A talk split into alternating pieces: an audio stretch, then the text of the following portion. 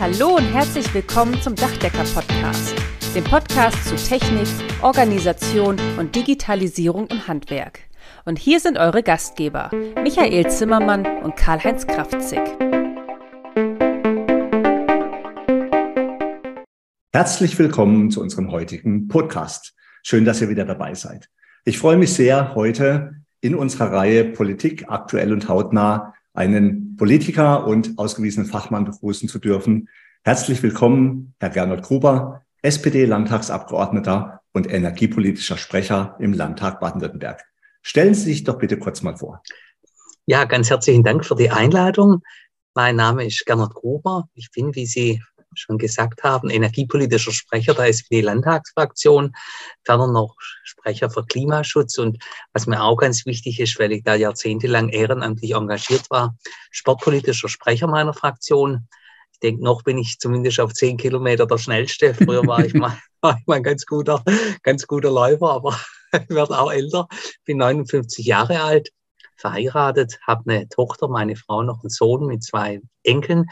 Ich äh, bringe in den Landtag, dem ich seit 2011 angehöre, denke ich, viele Erfahrungen aus dem Ehrenamt, vor allem aus dem Sport mit und auch 25 Jahre Berufserfahrung. Meine letzte Station war Referatsleiter im Rechnungswesen bei der Allianz. Ich bin also Mathematiker, habe lange auch einen Lehrauftrag an der Hochschule für Technik für mathematische Statistik gehabt und bin trotz aller Schwächen der SPD-Landtagswahlergebnisse durch persönlich gute Wahlergebnisse 2016 und 2021 wiedergewählt worden im Landtag. 2021 sogar mit dem insgesamt besten Stimmergebnis aller 70 SPD-Landtagskandidatinnen und Kandidaten und relativ in Prozenten mit 19 Prozent mit dem drittbesten. Aber das ist heute nicht unser Thema. Ich freue mich auf den Austausch, auf Ihre Fragen und hoffe, dass ich auch einige Antworten geben kann. Ja, vielen Dank, Herr Gruber. Schön, dass Sie dabei sind. Wir freuen uns ungemein, Sie als Energieexperten der baden-württembergischen Sozialdemokraten zum jetzigen Zeitpunkt in unserem Podcast begrüßen zu dürfen. Bund und Länder haben sich nach langem Hin und Her auf ein Paket zur Finanzierung milliardenschwerer Entlastung geeinigt. Bei Strom- und Gaspreisbremse gab es ebenso eine Verständigung wie zum 49 Euro Monatsticket für Busse und Bahnen. Das Bundeskabinett beschloss zudem eine Einmalzahlung für Gaskunden. Grundsätzlich stimmt für uns die Stoßrichtung. Offen bleibt zunächst eine Härtefallregelung für kleine und mittlere Unternehmen in der Energiekrise. Wie es hieß, sollen die Wirtschaftsminister bis zum 1. Dezember eine Vereinbarung erarbeiten. Für das Heizen mit Öl oder Holzpellets wurde die Möglichkeit von Finanzhilfen zumindest angedeutet. Wie stehen Sie zur jüngst erzielten Einigung bei Bund-Länder-Treffen und wo muss aus Ihrer Sicht dringend nachgebessert werden, mhm. gerade auch mit Blick auf kleine und mittlere Unternehmen? Mhm ja, ich sehe es wie Sie. Ich bin mal erleichtert, dass die Richtung stimmt. Bin auch erleichtert, dass ich das Gefühl habe, es geht wieder mehr in Richtung Kooperation zwischen Bundesregierung und Landesregierungen und auch über Parteigrenzen hinweg, weil in solchen Krisenlagen, denke ich, ist es schon wichtig, dass man über bestimmte Maßnahmen auch einen gewissen Grundkonsens hat, weil es ja schon dramatisch ist von der Energiepreissteigerung. Viele haben Angst, ob sie ihre Heizrechnungen zahlen können. Und viele haben natürlich auch Angst, ob ihre Betriebe überleben, sowohl die Eigentümer wie natürlich auch die Leute, die ihren Arbeitsplatz dort haben. Und von daher war mir es auch ganz wichtig, dass man nicht nur ans Heizen in der eigenen Wohnung denkt. Das war ja zunächst, sagen wir mal, privilegiert im Vergleich zum Gas in Richtung Betriebe. Und ich denke mal, es ist ganz wichtig, dass man das, dass man das gleichgewichtig sieht, weil wenn ich meinen Arbeitsplatz verliere, dann sagen wir mal so, ich, ich würde mich lieber wärmer anziehen und äh, nur noch wie früher die Generation der Großeltern oder Urgroßeltern vielleicht nur, nur, ein, nur eine, die gute Stube heizen, äh, um einen Arbeitsplatz zu behalten, weil wenn ich den nicht mehr habe, dann kann ich meine Heizrechnung erst recht nicht mehr zahlen. Von daher glaube ich, ist es gut, dass man in Blick genommen hat, dass man beim Gaspreis, ich meine, bei den Betrieben ist der Gaspreisdeckel 7 Cent, bei den Haushalten 12 Cent da schon ein, ein Wort gesetzt hat.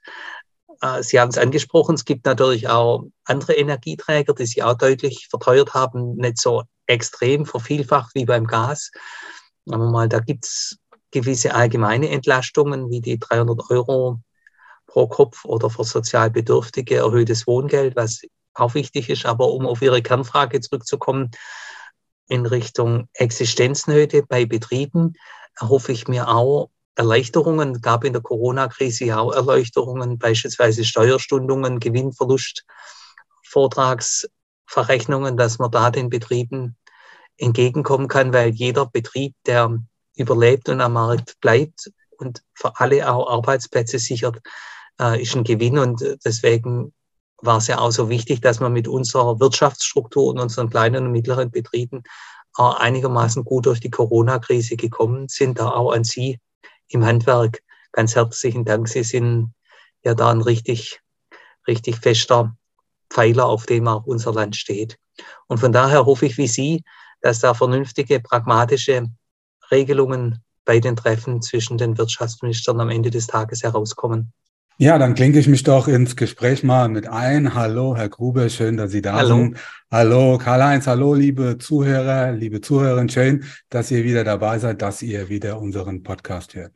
Ja, Herr Gruber, bei dem Thema Ehrenamt, da laufen Sie natürlich bei Karl-Heinz und bei mir offene Türen ein. Also wir sind ja auch im Prinzip Überzeugungstäter, was das angeht. Ja, wir leben in einer sehr turbulenten, in einer sehr wilden Zeit, kann man durchaus so sagen. Ich glaube, ähm, sowas haben wir noch nicht erlebt. Ähm, das Thema Energiearmut, das treibt uns um. Und wir sehen ja, dass es wichtig ist, dass wir auch energieautark von fossilen Brennstoffen sind, äh, werden zumindest. Äh, das ist ein ganz, ganz wichtiges Thema aktuell. Und Baden-Württemberg brecht da ja wieder vor, richtigerweise muss man sagen. Es kommt ja zum 1. Januar, kommt ja jetzt auch 23 die PV-Pflicht bei grundlegenden Dachsanierung. Das ist richtig und wichtig, weil die Energiewende findet einfach auf dem Dach statt. Ja, Wärmepumpe hin, Wärmepumpe her, so, so heißt es so schön bei uns mhm. Dachdecker.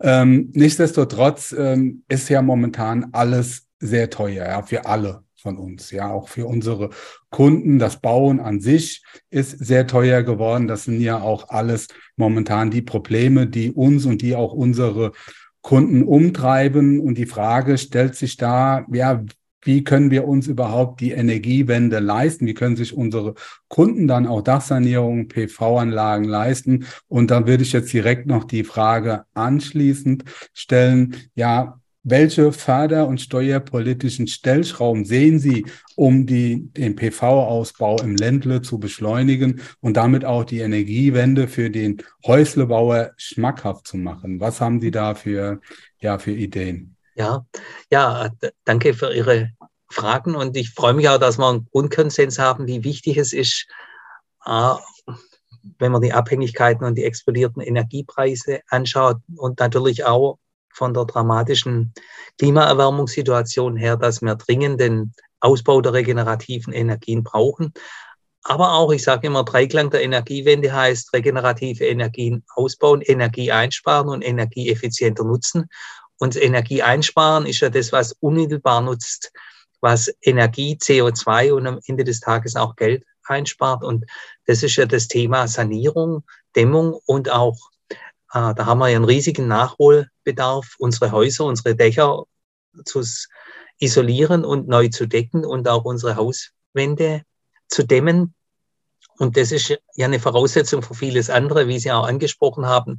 Es macht keinen großen Sinn in einem Hausbaujahr, das 1960 erstellt worden ist, ohne jede Dämmmaßnahme und ohne jede Sanierungsaktivität eine riesige Wärme einzubauen Pumpe einzubauen, mhm. die dann zehn Jahre später, wenn ich das Haus noch saniere, äh, praktisch doppelt so groß dimensioniert wäre und von daher unwirtschaftlich wäre. Aber die Kernfrage in Richtung, kann sich denn einer noch leisten, wenn eh die Preise steigen überall, die Zinsen steigen noch, ins kommt ja auch noch hinzu.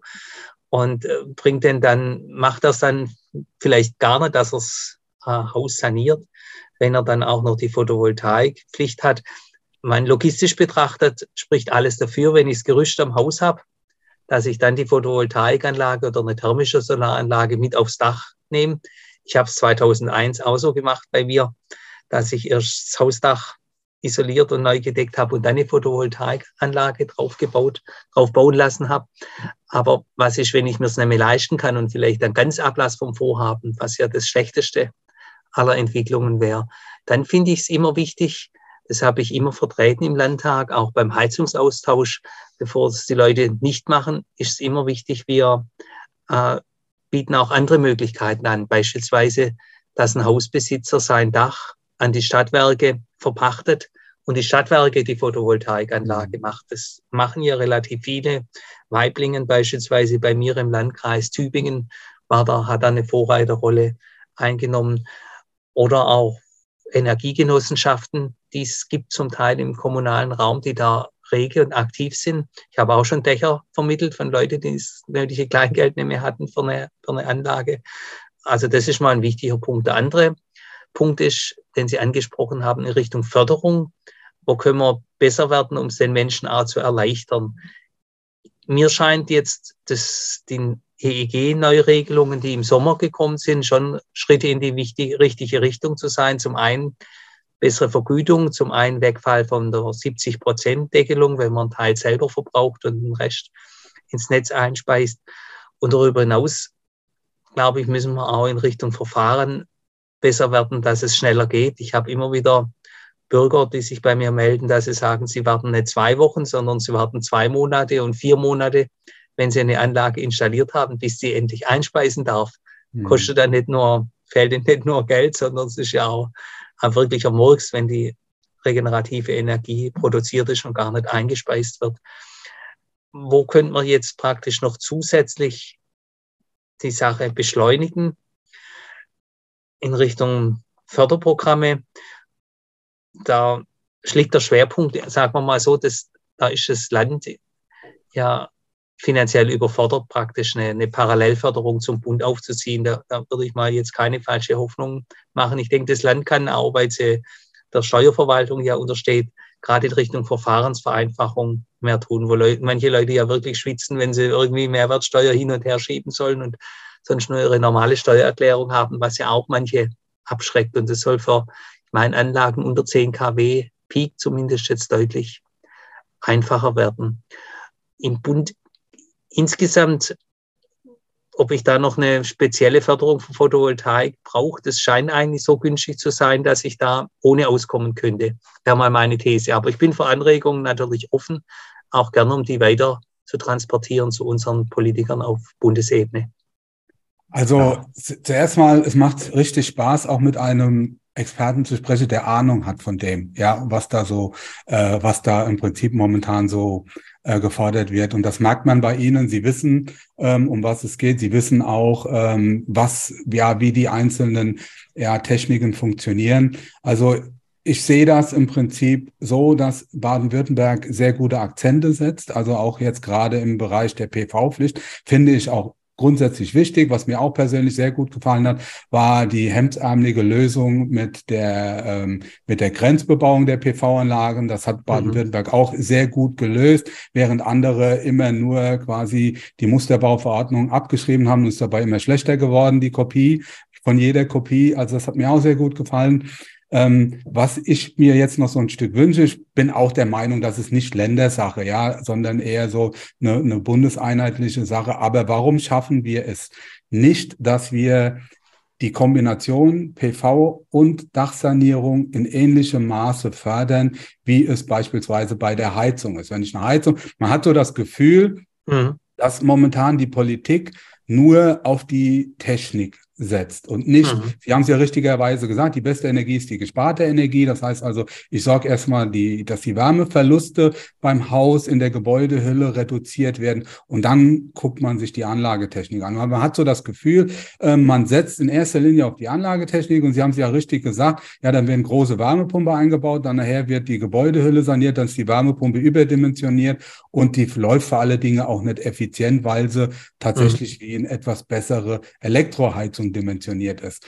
So, also das wäre so unser, unser ähm, Wunsch, so als Dachdecker zu sagen, so die Kombination ja. Dachsanierung mit PV, weil das ist ja doch schon auch eine ganz schöne finanzielle Hürde für viele ja. Hauseigentümer, dass man das ähnlich fördert und nicht nur fordert, sondern auch fördert, wie jetzt beispielsweise die Kombination Heizung mit Heizungsaustausch. Mhm. Mhm. Gute Anregung. Ich könnte mir vorstellen, dass man gerade mit diesem Schwerpunkt, den Sie sagen, weil es ja wirklich auch unmittelbar zusammenpasst mit, auch der Bund diskutiert ja die Solarpflicht sowohl für Neubauten wie bei äh, Sanierungsgebäuden, dass man da auch an dem Punkt ansetzt, nach langem bringen, ist sehr gelungen, dass äh, Energiesparinvestitionen auch steuerlich absetzbar sind. Mir scheint es aber noch relativ kompliziert zu sein, auch beispielsweise indem es auf drei Jahre verteilt wird. Auch das Finanzamt hat keine Formulare, haben wir Handwerker mhm. gesagt. Und äh, sagen wir mal, mit dem Förderschwerpunkt, den Sie sagen, der ja eigentlich Ausgebot der Stunde ist mit Sanierung plus PV oder thermische Solaranlagen, das wäre eigentlich ein Punkt, wo man auch in Richtung steuerliche Entlastung die Dinge, glaube ich, vereinfachen und vom, vom Rahmen praktisch, was der Einzelne absetzen kann, dass er dann wirklich auch das, was er macht, da absetzen kann und es nicht stückeln muss und verteilen und dann braucht er wieder einen Steuerberater vor, der die gehabt hat. Da kostet es wieder die Hälfte des Gelds, was er eigentlich als Zuschuss bekommt. Also da könnte ich mir vorstellen, dass man mit intelligenten Lösungen und, und einem pragmatischen Blick auf die Welt auch wirklich weiterkommen kann. Mhm. Das ist sehr spannend. Ich habe gleich noch ein, ein wichtiges Thema, was äh, die, den Bereich äh, Recycling angeht. Aber mhm. wenn wir jetzt bei dem Thema Solar sind, fallen mir da doch noch ein paar Dinge ein, mit denen ich gern noch mit Ihnen drüber sprechen mhm. würde. Also grundsätzlich ist es so, was passiert denn nächstes Jahr? In Baden-Württemberg haben wir alle, wir Handwerker haben wir jetzt schon unglaublich viel zu tun. Das mhm. heißt, jetzt haben wir dann im Januar auch die Solaranlagenpflicht. Jetzt haben wir auch das Problem, ich will es Ihnen einfach mal sagen, dass Sie es auch mal gehört haben, viele meiner Kollegen schaffen ihre Aufträge dieses Jahr nicht mhm. mehr. Mhm. Das hat zur Folge, dass die Aufträge ins nächste Jahr reinrutschen, wo dann die PV-Pflicht natürlich wirksam wird. Und das ist natürlich jetzt sowohl für den, für den Bauherrn als auch für den Unternehmer eine blöde Situation, weil er natürlich mit der Solaranlage nicht gerechnet hat. Aber ich glaube, das kriegt man hin. Aber ich will Ihnen einfach nur mal sagen, dass es gerade echt auch Sorgen unserer Kollegen sind, dass die mhm. einfach halt sagen, schon blöd, ne? Jetzt eigentlich wollte ich, dachte ich es ja noch machen, ich krieg's jetzt nicht mehr hin. Die zweite Geschichte, die uns sehr bewegt, ist natürlich die Verfügbarkeit von Module. Wir haben ja erfolgreich aus dem Jahr 2000 ist äh, dann die Solarbranche in Deutschland eigentlich eher runtergefahren und abweggebrochen. Das fehlt mhm. uns jetzt. Also ich glaube, da wäre politisch auch echt wichtig, dass man versucht, auf die Lieferketten, auch als Land ist man da vielleicht nicht ganz so hundertprozentig in der Lage, aber Sie sprechen ja auch mit Ihren Kollegen in den anderen Bundesländern, dass man versucht, diese Lieferketten und diese Verfügbarkeit von Solarmodulen, Wechselrichter und Konstruktionen auf mhm. den Weg bringt und vielleicht auch Produktion in Deutschland wieder unterstützt mhm. und aufbaut. Absolut. Ich glaube, das wäre sehr wichtig, weil das gehört ja zur Energieautark auch dazu, dass wir einfach auch in der Lage sind, eigene Produkte auf, den Dech, auf die Dächer zu bringen, weil alles nur aus Fernost zu beziehen, macht die Sache ja auch nicht unbedingt einfacher, vor allem wenn die Lieferketten zusammenbrechen. Und der letzte, der letzte und dritte Punkt ist der, dass ähm, wir natürlich das Problem mit Mitarbeitern haben. Und da natürlich auch die Bitte auch an Sie, Ihre Fraktion, äh, unterstützen Sie bitte die Ausbildung im Handwerk. Ein, wir brauchen einfach auch Leute, die das aufs Dach draufbringen wollen. Das macht einfach Sinn. Kurze Zwischenfrage noch, bevor ich zu meiner nächsten Frage komme. Wir haben ja jetzt erstmal vorgesehen, dass Dachsanierung, die nächstes Jahr ab 1.1.23 ähm, gemacht werden, die Solaranlage gleich mitmontiert werden muss. Das wird nicht immer möglich sein, weil eben Material fehlt, weil Personal nicht verfügbar, verfügbar ist.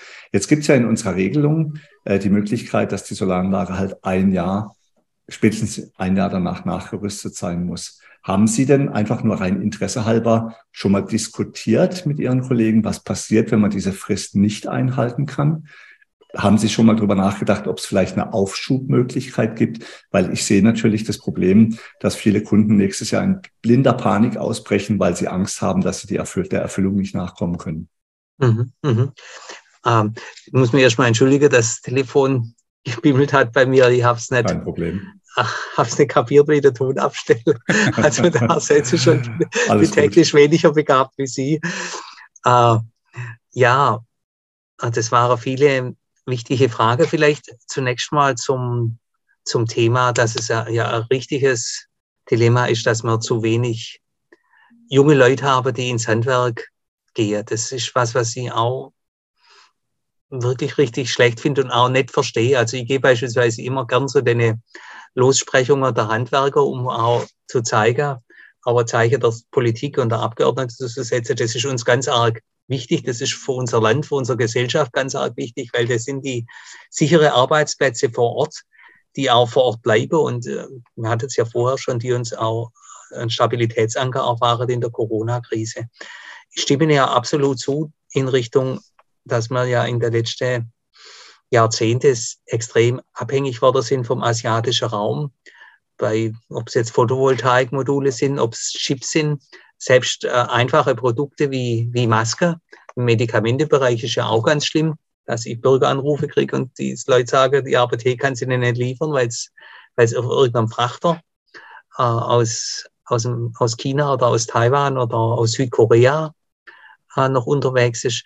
Und ich denke mal, die Lehre müssen wir ziehen, dass wir da auch eine gewisse aktive Industriepolitik machen im Land, um wieder mehr Produkte bei uns selber, kritische Produkte, die wir auf jeden Fall brauchen, zumindest mal eine Grundversorgung selber produzieren zu können. Natürlich hat es auch einen Preis, da ich denke mal, am Ende des Tages muss dafür der Verbraucher in der Breite auch bereit sein, einen höheren Preis zu zahlen, weil mit dem Lohnniveau in China können wir natürlich in Deutschland nicht mithalten. Das wissen Sie als Handwerker ja, ja besser wie ich.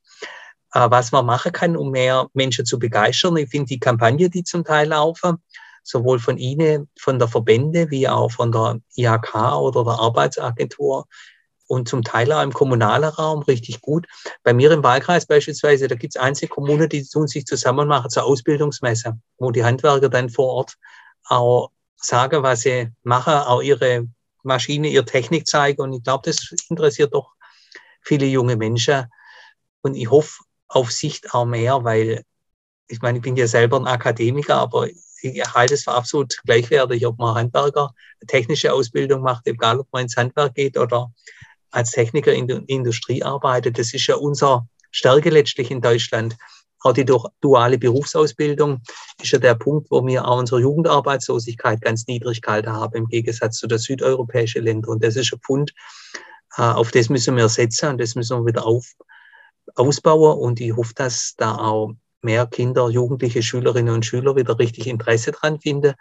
Deswegen fand, habe ich mich auch gefreut, dass von unserer Landtagsfraktion aus jetzt die Initiative kam, auch Praktika zu intensivieren und an alle Schulen. Ich meine, früher zu meiner Zeit waren 10 oder 15 Prozent am Gymnasium, heute sind 40 Prozent am Gymnasium. Und wenn die mit einem schlechten Abitur rauslaufen, wäre es ja früher, sind die manchmal nach der 10. Klasse rausgegangen und haben eine saubere Ausbildung gemacht und sind halt glücklicher, wie wenn sie ja ein Fach studiert hätten, mit dem sie keinen Job gefunden haben oder wo sich die zehn gleiche Leute um eine Stelle in der Lokalzeitung schlagen, die auch nicht die riesige Zukunftsperspektive hat. Insofern, glaube ich, können sie da schon einiges wieder. Ihre Arbeit wird immer gebraucht werden, sowohl bei Sachen, die neu entstehen, wie bei der Pflege vom Bestand. Und das ist eigentlich das Optimale für die, für die Sicherheit von einem Arbeitsplatz. Auch wenn man jetzt nicht, nicht reich wird, wie wenn man Manager in einem Großunternehmen wird. Aber ich glaube, man hat oftmals auch einen kürzeren Arbeitsweg hat am Ende des Tages auf jeden Fall die Befriedigung, dass man was geschafft hat und weiß, was man getan hat. Das ist leichter wie bei mir in meinem Bereich, Beruf als Politiker. Da, da ist es manchmal schwierig, am Ende des Tages zu sehen, wenn man 12, 14 Stunden gearbeitet hat und man tatsächlich was hinbracht hat. Von daher denke ich mal, dass der Trend da in die richtige Richtung läuft. Jetzt die letzte Frage, glaube ich, habe ich nicht mehr ganz verstanden, weil ich so mein, mein Telefon leise kriegen wollte und es nicht geschafft habe. Die letzte Frage war von mir zu dem Thema die Frist von einem Jahr, die Solaranlage nachzurüsten, dass ich da Sorge habe, dass die, mhm. äh, dass die, dass, dass es nicht mhm. eingehalten werden kann aufgrund der mhm. Liefermöglichkeiten ja. und ob Sie da schon mal in Betracht gezogen haben, vielleicht über Verlängerung äh, oder Verlängerung in Betracht zu ziehen, wenn mhm. Sie da mhm. einfach noch mal vielleicht was dazu sagen. Mhm. Das ist eine gute Anregung. Ich habe in der Tat selber da noch gar nicht drüber nachgedacht, aber ich weiß, wie lange es dauert. Ich weiß, Solaranlage beispielsweise ist nach 20 Jahren jetzt eigentlich ausgelaufen. Ich habe noch ein Stück vom Dach frei, wo damals der Photovoltaikbauer gesagt hat, es lohnt sich nicht. Und ich habe jetzt auch nachgefragt und ist mir auch signalisiert worden, das dauert mindestens ein halbes Jahr, bis ich ein Angebot kriege.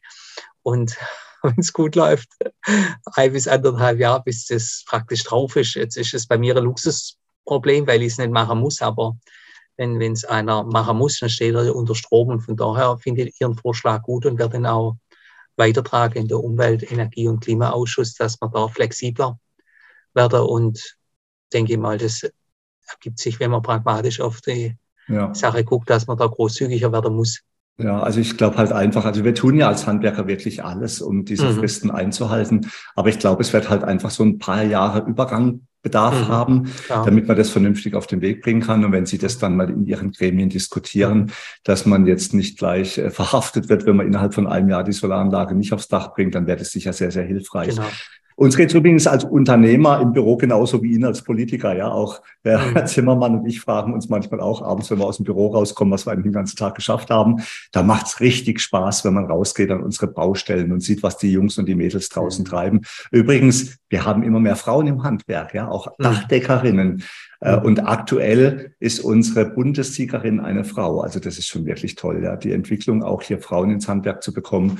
Und mhm. was Sie sagen, Managergehälter, ja, mag sein. Aber ich muss ganz ehrlich sagen, ich glaube, das Handwerk ist bisher ganz gut durch die Krise gekommen. Mhm. Und wenn man fleißig ist und wirklich Lust dazu hat, kann man im Handwerk auch Geld verdienen.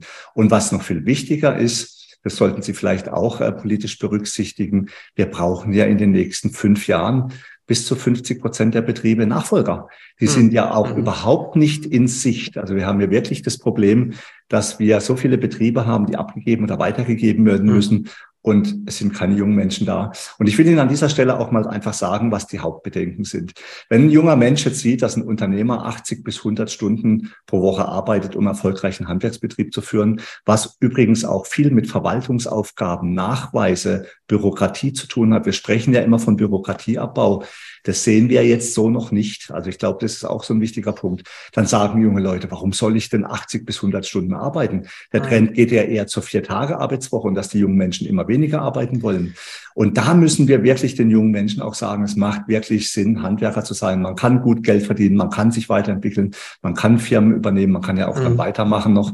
Also ich glaube, das wäre uns auch, wird uns auch sehr am Herzen liegen. Mhm. Ja, da spreche ich ja ein ganz wichtiger Punkt an. Man, das ist ein gewisses gesellschaftliches Thema, wo man das Gefühl hat, dass, sagen wir mal, die, die jüngere Generation da mehr Wert legt auch auf, auf Freizeit, wie es, wie es vielleicht unsere Generation gemacht hat, wo vielleicht ein Stück mehr, mehr Ehrgeiz und Leistungsbereitschaft da war. Und da wäre natürlich gut, wir, wir können das äh, zueinander fügen. Wenn, Sie jetzt jemand sagen, 100 Stunden Woche oder 80 Stunden Woche, ich kenne das aus eigener Erfahrung, dann ist das natürlich jetzt nicht unbedingt das, nach was man sich sehnt. Andererseits ähm, ist natürlich auch eine schöne Erfahrung, wenn man, wenn man gestalten kann und Verantwortung übernehmen. Deswegen glaube ich, man hat es ja auch mit Leib und Seele und gern. Und ich finde es auch schön, dass Sie dann sagen, man, man kann dann auch gut verdienen. Man, man möchte ja da nicht der, der reichste Mann der Welt sein, sondern man möchte mit guter Arbeit gutes Geld verdienen. Und das ist ja eigentlich die, die Basis von unserer sozialen Marktwirtschaft. Mhm. Und ja. Also was Sie, was Sie tun können als Politiker, ist wirklich zu gucken, dass mhm. wir diese Bürokratiegeschichte genau. einfach runterfahren. Das gilt das übrigens auch für den Anschluss von Solaranlagen. Ja, was ja. wir machen können, ist unsere unsere Kolleginnen und Kollegen im Bereich Digitalisierung ja. auf Spur zu bringen, weil mhm. da wird auch noch viel zu viel Zeit verbraucht. Ich finde es auch ein absolut wichtiges Thema. Und wenn Sie da fragen an einem Stammtisch, dann stimmt Ihnen ja auch jeder zu. Oder wenn ich von Bürgermeister die Hinweise kriege, das läuft jetzt mit den Antragsverfahren, früher fünf Seiten, jetzt 50 Seiten. Und 20 Seiten sind irgendwie indirekt von der EU veranlasst. Natürlich echt nicht gut. Und jeder will dagegen angehen. Erinnert sich vielleicht mal an, ist der Edmund Stoiber eingesetzt worden bei der EU, um die Verfahren zu vereinfachen. Und vielleicht hat er auch was hinkriegt, aber und, am Ende des Tages unter bei den Leuten kommen, werden die Formulare immer noch größer und äh, noch drei Seiten, wo ich irgendwelche Datenschutz-Einverständniserklärungen äh, abgeben muss, wo ich Besuch, wo ich den Haken machen muss und das Kleingedruckte gar nicht mehr lesen will. Ich glaube, da ist man in so viele Bereiche übers Ziel hinausgesteuert und mein Gefühl ist, auf der politischen Ebene scheint es daran zu liegen, dass so viele Teilbereiche nur für eine Teilverantwortung haben und keiner einen Fehler machen will. Und wenn du keinen Fehler machen willst, dann wird aus einer Seite fünf Seiten. Da übernimmt keiner mehr so richtig Verantwortung, dass, dass es auch mal ein bisschen einfacher und kompakter ist, weil man vielleicht auch schon Angst hat, irgendeiner tut dann dann mit dem Rechtsanwalt vielleicht ans Bein pinkeln. Aber um die Prozesse, beispielsweise die ganze Wildwuchs explodierte Formulare praktisch wieder auf ein vernünftiges Maß zu reduzieren, hilft es, glaube ich, nur wirklich an der Einzelfall ranzugehen und eine gewisse Hoffnung habe, dass der Norma Kontrollrat, den es ja auf Landesebene gibt, dass die die Arbeit auch angehen. Es ist allerdings so, wenn ich jetzt beispielsweise mit Leuten vor Ort rede, auch war, da letztes Mal mit einem Bürgermeister im Gespräch und sagt, na bringen wir mal das Formular nach konkrete Verbesserungsvorschläge. Dann ist es auch schwierig, Leute zu finden, die die, die, die Knochenarbeit machen wollen. Äh, Und da fällt, glaube ich, noch insgesamt das staatliches Verfahren, weil jeder weiß, dass es Murks ist eigentlich und jeder darunter stöhnt. Aber man erkennt nicht, dass es so richtig systematisch organisiert angegangen wird. Ich glaube, dass es schon Aufgabefeld ist jetzt im Land auch für das Wirtschaftsministerium, für den Wirtschaftsausschuss und für den Normenkontrollrat und nimmt das Thema aus unserem Gespräch gerne auch an unsere Wirtschaftspolitiker noch mit. Hm, also ich glaube, ich hm. glaube, so, also keiner will am Ende, dass die Politik nur noch Mut zur Lücke hat. Also das hm. ist das Letzte, was wir wollen. Aber ich glaube, man darf durchaus mal ernsthaft hinterfragen, ob das auch tatsächlich so gemeint ist, wie mhm. es auch von der EU beispielsweise vorgegeben wird, oder ob jedes Amtszimmer dann noch irgendwo sein Senf dazugeben musste, um dann noch das Formular oder den mhm. Antrag mhm. da noch ein bisschen komplizierter zu gestalten. Also ich glaube, Karl-Heinz und ich, wir sehen das ja auch als Energieberater, als Gebäudeenergieber. Wir sind ja zertifiziert vom BAFA. Und trotz alledem wird da so ein, ein enormer Prozess da hinten dran nochmal mhm. fabriziert. Da fragt man sich tatsächlich, für was sind wir denn überhaupt noch da? Wenn das, was wir machen, nochmal kontrolliert wird bis zum letzten und so ein Antrag dann am Ende drei, vier Monate dauert. Also mhm. Das schießt mhm. eindeutig übers Ziel hinaus. Mhm. Ja, wir sehen schon auch heute im Gespräch, wir können nicht alle Fragen abschließend klären. Aber ich freue mich schon mal, dass wir einfach auch äh, mit der Politik diskutieren können und unsere Sorgen und Nöte weiterzugeben. Und man sieht ja auch, die politischen Handlungsfelder sind extrem breit gefächert und der Rucksack an Aufgaben für uns alle wirklich riesengroß. Wir haben aber noch ein anderes Problem. Um die Sanierungsrate auch einfach einhalten zu können, muss auch die Entsorgung und die Rückfuhr von Recyclingbaustoffen in den Markt gewährleistet sein. Das betrifft einerseits die Frage nach den Entsorgungskosten. Es wird ja alles teurer, bauen wird ja immer teurer. Mhm. Da müssen wir dringend darauf achten, dass auch die Entsorgungskosten nicht hochgehen. Und wir haben ja Bürokratie schon angesprochen. Auch die verbundenen Auflagen damit sind halt problematisch. Aus unserer Sicht ist die Gewerbeabfallverordnung ein wichtiger und richtiger Schritt in diese Richtung. Es gibt allerdings so ein paar Punkte, wo wir vielleicht noch nicht so ganz glücklich sind oder wo wir glauben, dass es nicht dem Markt entspricht. Das betrifft zum Beispiel die Qualität der Recyclingbaustoffe, dass die eingehalten werden können. Die Anforderungen sind hier sehr hoch und da müssen wir einfach mal gucken, ob wir mit Baurecht oder Bautechnik das überhaupt einhalten können. Dann sehen wir als Dachdeckerhand natürlich auch die Notwendigkeit der thermischen Verwertung von Bitumenbahnen, insbesondere auch asbesthaltigen Bitumenbahnen. Weil bisher war es ja durchaus möglich, dass man sowas machen kann. Jetzt gibt es immer mehr das Problem, dass Müllverbrennungsanlagen das vielleicht nicht tun wollen oder dass die Auflagen einfach zu hoch gefahren werden. Wir müssen uns halt im Klaren darüber sein, es macht wenig Sinn, wenn wir unseren Abfall von den Dächern runterreißen und dann irgendwie in andere Länder fahren, ja. Und es hat sich einfach bewährt, dass es verbrannt wird. Auch die Abfallströme des Handwerks sind natürlich auftragsbezogen. Ja, wir müssen, wir können ja nicht auf äh, Entsorgung jetzt monatelang schon im Voraus planen, auch was die mhm. Bürokratie betrifft. Wenn wir anfangen, wir sind auch sehr wetterabhängig als Dachdecker, dann fangen wir morgen eine Sanierung an, dann müssen wir aber übermorgen in der Lage sein, die Entsorgung auch zu realisieren zu können. Und wenn wir dann zu hohe Auflagen hatten, wir hatten mal vor ein paar Jahren schon das Problem mit Polystrol, dass sich da mhm. Veränderungen gaben. Plötzlich wurde kein Polystrol mehr abgenommen und anstatt, anstatt Lagermöglichkeiten für neue Materialien auf unserem Lagerplätzen zu haben, mussten wir dann Altmaterialien einlagern. Also hier ist es wichtig und auch bei der Produktion sollte natürlich das Recycling oder die Recyclingfähigkeit von Produkten eingehalten werden. Kleinmischcontainer sollten problemlos abgenommen werden. Die Liste ließ sich jetzt noch weiter fortsetzen, auch was mhm. Fördermöglichkeiten betrifft. Aber so nochmal kurz auf einen Nenner gebrochen wenn Material entsteht, müssen wir es schnell und unbürokratisch mhm. entsorgen mhm. können. Mhm. Und da ist es halt einfach wichtig, dass wir auch uns da auf die Politik verlassen können. Denn eines ist sicher, Nachhaltigkeit und Bürokratieabbau müssen Hand in Hand laufen. Und das mhm. darf das eine oder andere nicht ausschließen. Wo sehen sich hier mhm. Möglichkeiten von Ihrer Seite aus, da ein, eingreifen zu können? Mhm. Ich fange vielleicht mit der einfachsten Botschaft an. Das war ja die Botschaft, dass Produkte von vornherein am besten so konzipiert sind, dass man sie nachher auch gut recyceln kann. Die Idee der Kreislaufwirtschaft, das ist eigentlich das Optimum, wenn es so läuft. Aber äh, so, so lief es ja natürlich nicht jetzt, wenn man in den letzten, auf die letzten Jahrzehnte schaut. Und man hat ja auch neue Erkenntnisse. 1950 hat man noch, ohne mit der Wimpern zu zucken, Asbest verbaut oder Asbestöfen gehabt. Und äh, dann gab es ja die neuen Erkenntnisse in Richtung Gesundheitsgefahren, wo sie auch darauf achten müssen, dass sie jetzt praktisch in, die, die damit arbeiten müssen und das Material abbauen müssen, dass sie sich praktisch selber schützen. Insofern die Frage mit der Müllverbrennung und den äh, Grenzwerten, da tue ich mich jetzt ein bisschen schwer, da bin ich wirklich jetzt nicht, nicht so tief drin, um zu sagen, natürlich unterm Strich das, die schlechteste aller Lösungen, da stimme ich Ihnen absolut zu, wäre, wenn wir es uns einfach machen und schwierige Problemabfälle in Drittweltländer, wo sie sicherlich nicht ordnungsgemäß entsorgt werden, praktisch hinschieben, dann haben wir uns im Land praktisch der Probleme entledigt, aber weltweit ja ein viel größeres Problem äh, geschaffen. Ich denke, das ist ethisch nicht akzeptabel. Andererseits äh, muss es natürlich auch wirtschaftlich vertretbar sein. Das ist ja die Botschaft, die Sie auch mitsenden, dass man das auch, sagen wir, und auch klare Entscheidungsstrukturen da sind, dass sie nicht hin und her geschoben werden und am Ende des Tages gar nicht weiß, muss man jetzt auf die Deponie oder auf die Müllverbrennungsanlage fahren.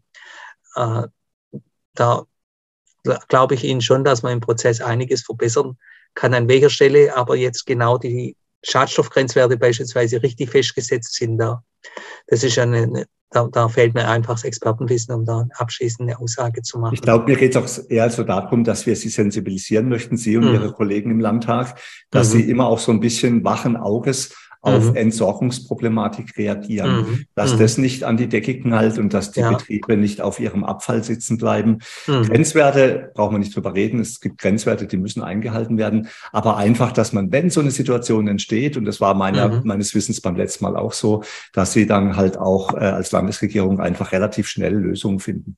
Mhm. Okay. Also ich nehme die, die Botschaft und die Anregung gern mit und rede auch noch mit meinen Kolleginnen bei mir in der Fraktion im Umweltausschuss, die das Thema federführend bearbeiten.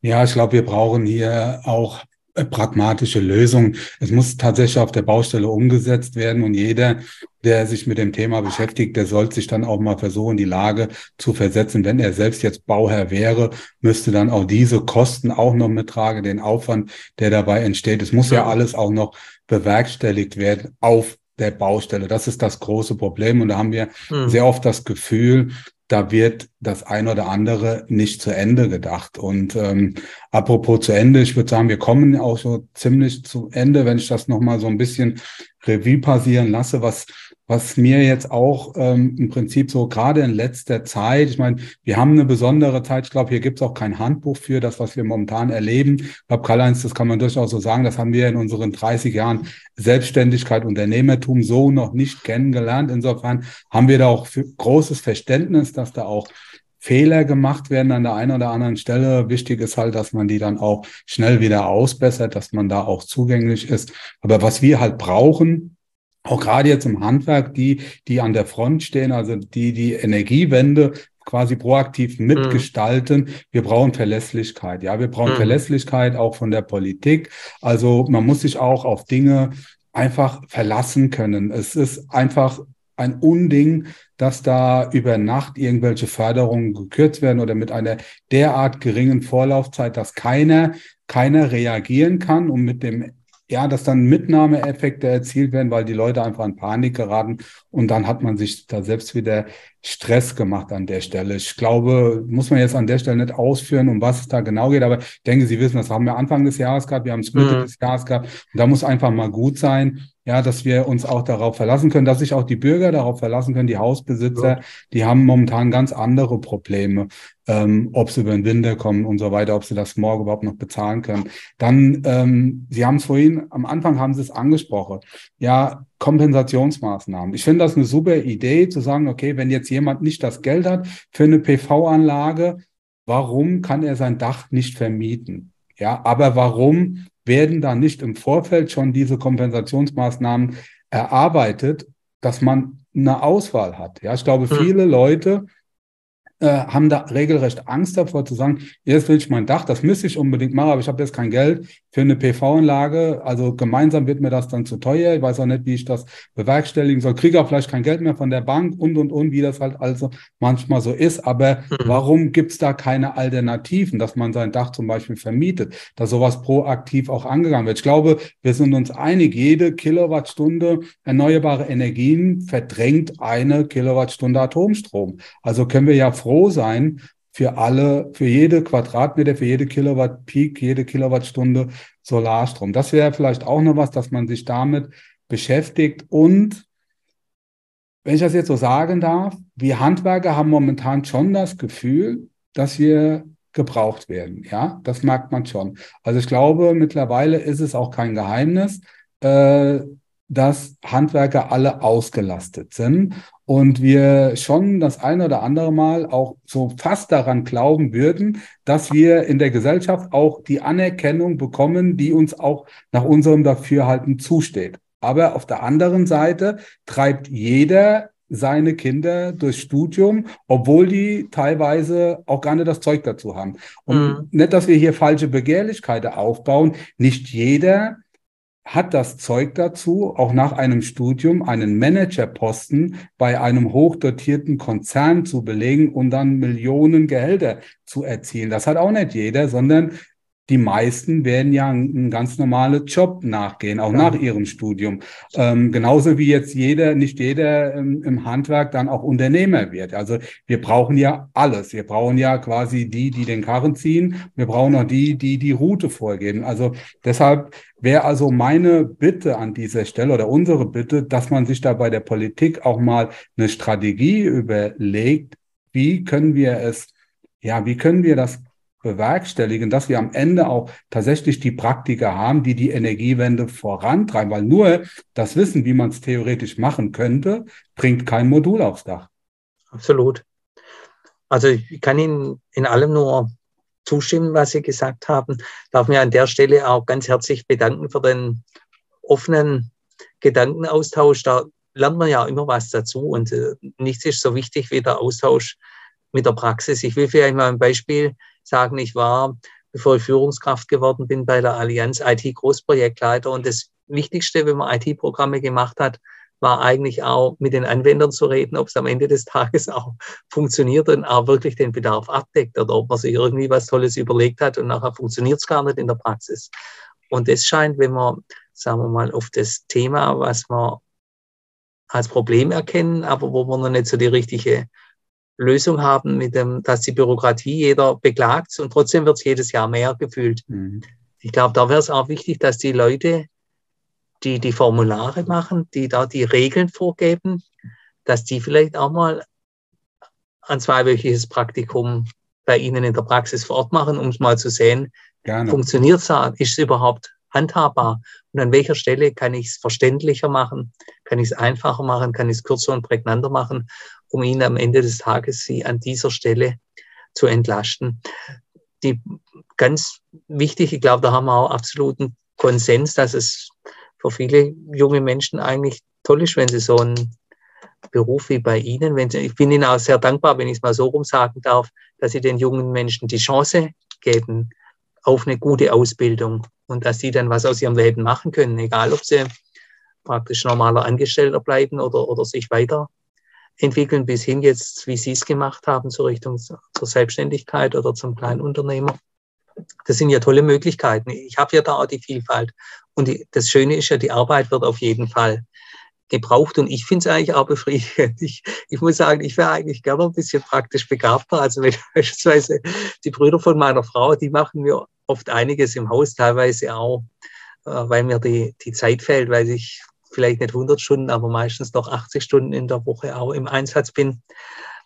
Aber die bringen halt eine ganz andere, die haben einen ganz anderen Erfahrungsschatz und ich gucke denen immer sehr gern zu, weil ich da auch immer was, was lerne und dann selber äh, zwar nicht die Erwartungshaltung meiner Frau in Richtung praktischer Qualität ganz erfüllen, aber auch ein bisschen besser wird, weil für die anspruchsvollen Sachen brauche ich natürlich einen Handwerker, ist klar, aber man hat ja oftmals äh, kleine Dinge zu machen, wo man wo es auch schön ist, wenn man was, was hinkriegt und, und ein Ergebnis sieht. Und das ist auch das, das Tolle an ihrem Beruf. Und ich glaube, mit dem Pfund kann man auch wuchern und müssen alle, ob Schule, ob Berufsschule, ob die Ausbildungsbetriebe, die Handwerker, die Berufsagentur, wie wir es vorher gesagt haben, und natürlich auch äh, die Landespolitik da mehr Zeichen der Wertschätzung noch setzen und äh, die, mehr die Werbetrommel rühren, weil von Konzepten allein kriegen wir die Solar Anlagen nicht aufs Dach. Da mhm. brauchen wir Sie, die das wirklich das Wissen haben, die Kompetenz und das auch gut und in guter Qualität machen, weil das zeichnet uns am Standort Deutschland ja aus. Und da denke ich, müssen wir vielleicht auch ein bisschen selbstbewusster hinstehen und sagen, da sind wir ja auch wirklich gut und können auch in Europa was vorweisen. Ich erzähle Ihnen vielleicht noch eine kleine Anekdote. Als ich ein Jahr in England studiert habe, da war mein Patenonkel, der war Direktor für Aus- und Weiterbildung bei Höchst. Und da war er in London und hat eine, einen Vortrag gehalten über berufliche duale Ausbildung.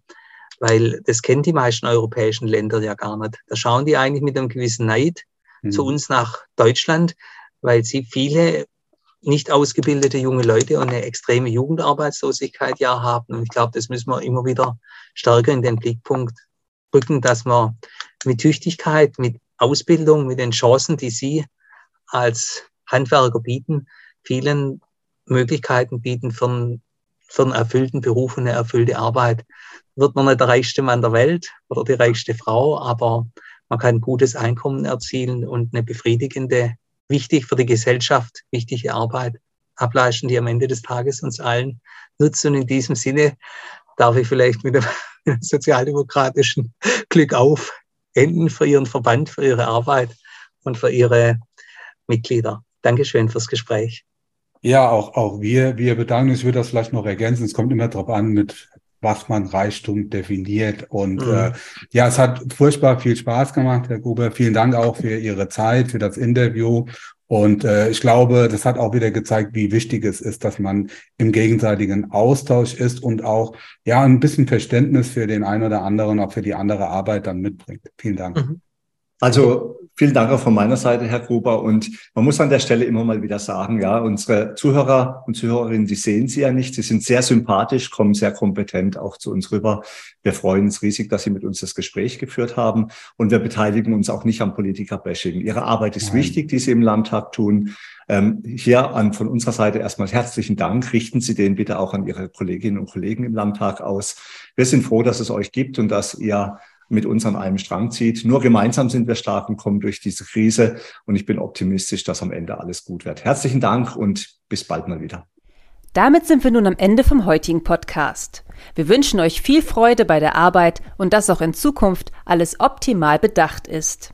Wenn euch der Podcast gefallen hat, freuen wir uns, wenn ihr ihn euren Freunden und Kollegen weiterempfehlt und auch in den sozialen Medien liked und teilt. Bis zum nächsten Mal, wir freuen uns auf euch. Euer Michael Zimmermann und Karl-Heinz Kraftzig.